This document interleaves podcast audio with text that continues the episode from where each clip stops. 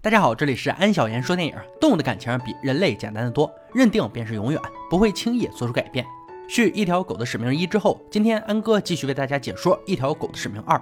在一片金黄的田野里，伊森开着敞篷车，带着爱犬贝利享受日光浴。贝利、伊森、汉娜一起坐在农场，谈笑风生。贝利偶尔会叼起橄榄球，越过伊森的肩膀来展示空中接球。尽管伊森有些力不从心，却还是夸赞贝利宝刀未老。但是汉娜的儿子不幸意外去世，留下的儿媳洛莉亚和孙女小美。伊森很爱孙女，而洛莉亚却像很多年轻妈妈一样，只顾自己玩乐，疏忽了跑到马棚里的小美。幸好贝利及时发现，对着大马狂吠，引起了伊森的注意，紧急救出小美。但洛莉亚却毫不领情。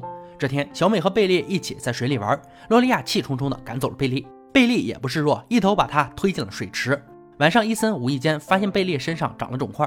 第二天就急忙开车带他去检查，结果并不太好，因为贝利老了，身体开始老化。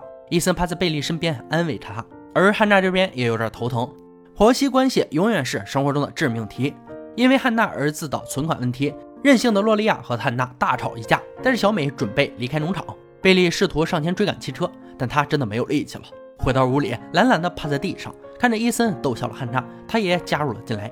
又过了几天，老态龙钟的贝利实在支撑不住了。伊森伤心地抱着他，嘱咐：“如果有下辈子，你要去守护小美。”贝利带着新的使命，在金黄的田野死去了。恍惚间，贝利和兄弟姐妹在吃奶。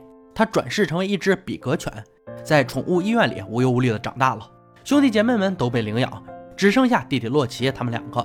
然而有一天，洛奇也要被小明带走，这对贝利来说糟糕透了。而他却在窗口看到一个可爱的小女孩，那熟悉的气息就是小美呀！贝利激动不已，拼命地向她跑去，一头扎进小美怀里。正巧他也喜欢贝利，但是小美的妈妈洛莉亚并不喜欢狗。回家后乔装打扮一番，和小明联手打电话蒙骗了动物园阿姨。就这样，他们四个开心地在公园里玩耍。小美教贝利新技能，比如握手。可是小美要去上学，只好把她藏在地下室。妈妈回家差点就发现了贝利。小美想把养狗的事告诉他。但经常夜不归宿的妈妈根本没时间理会。夜晚雷声四起，小美和贝利一起躲进被子里。第二天，洛莉亚还是发现了贝利，并警告小美不能养狗。在痛斥了自己像个没妈的孩子后，妈妈才勉强答应留下贝利。转眼间，小美长大了，她弹着吉他，青梅竹马的小明也一直在陪伴着她。贝利和洛奇还是喜欢在草坪上打闹。在这情窦初开的年纪，小美遇上了初恋渣男。而贝利却觉得他不怀好意。晚上，渣男邀请小美去朋友的酒会，小美勉强答应了。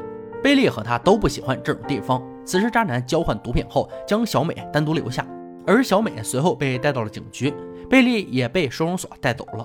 第二天，小明接回了贝利和小美，他告诉小美，渣男就是个混混。这件事也连累小美做一百个小时的社区服务，他的工作就是铲狗屎。可别小看了这些狗屎，都是很牛的狗拉的。这狗可以通过嗅觉感知癌症病人，村民贝利也学会了这招。而太想念小美的伊森和汉娜想来看看她，却被洛莉亚拒之门外。兴奋的贝利闻到伊森的气息，连忙跑下楼。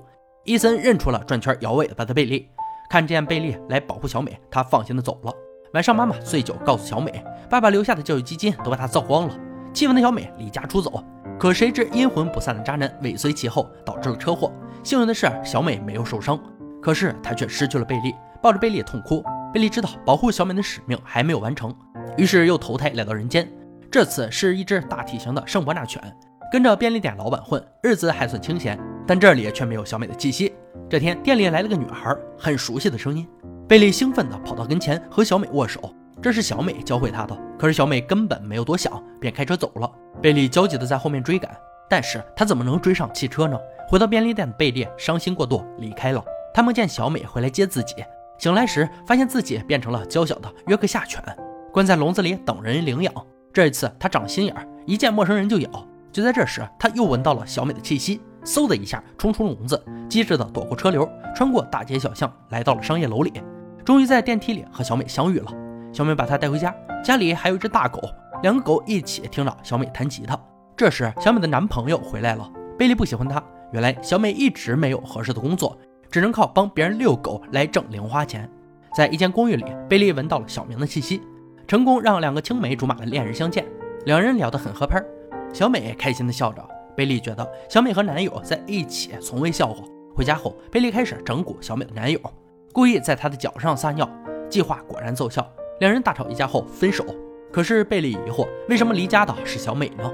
并且她看起来很难过。无家可归的小美在街头遇见了小明和他的女朋友，他忍不住哭了。小明收留了他。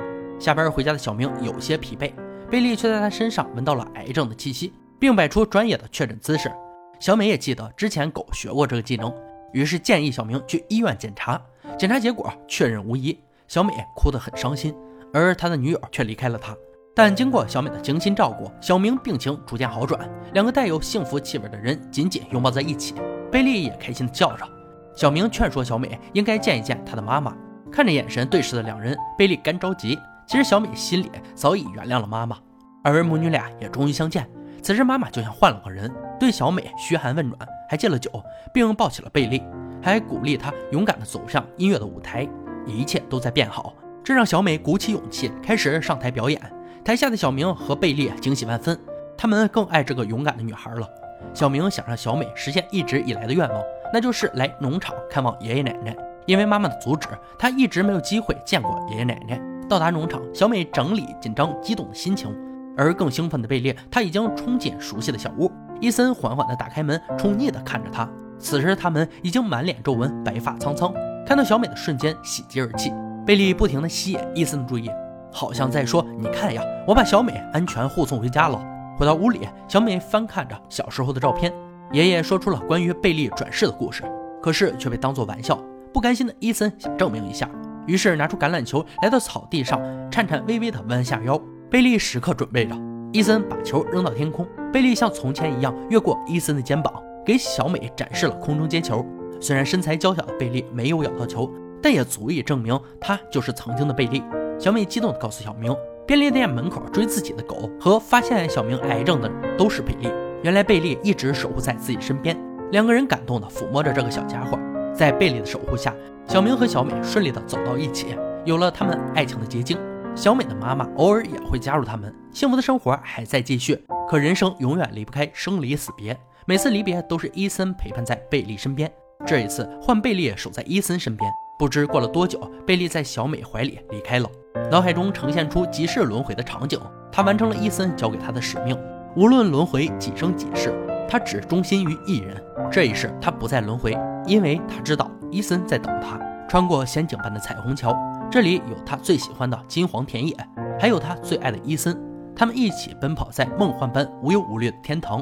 电影呢到这里就结束了。《一条狗的使命二》这部电影上映于二零一九年，由著名演员兼导演丹尼斯·奎德出演。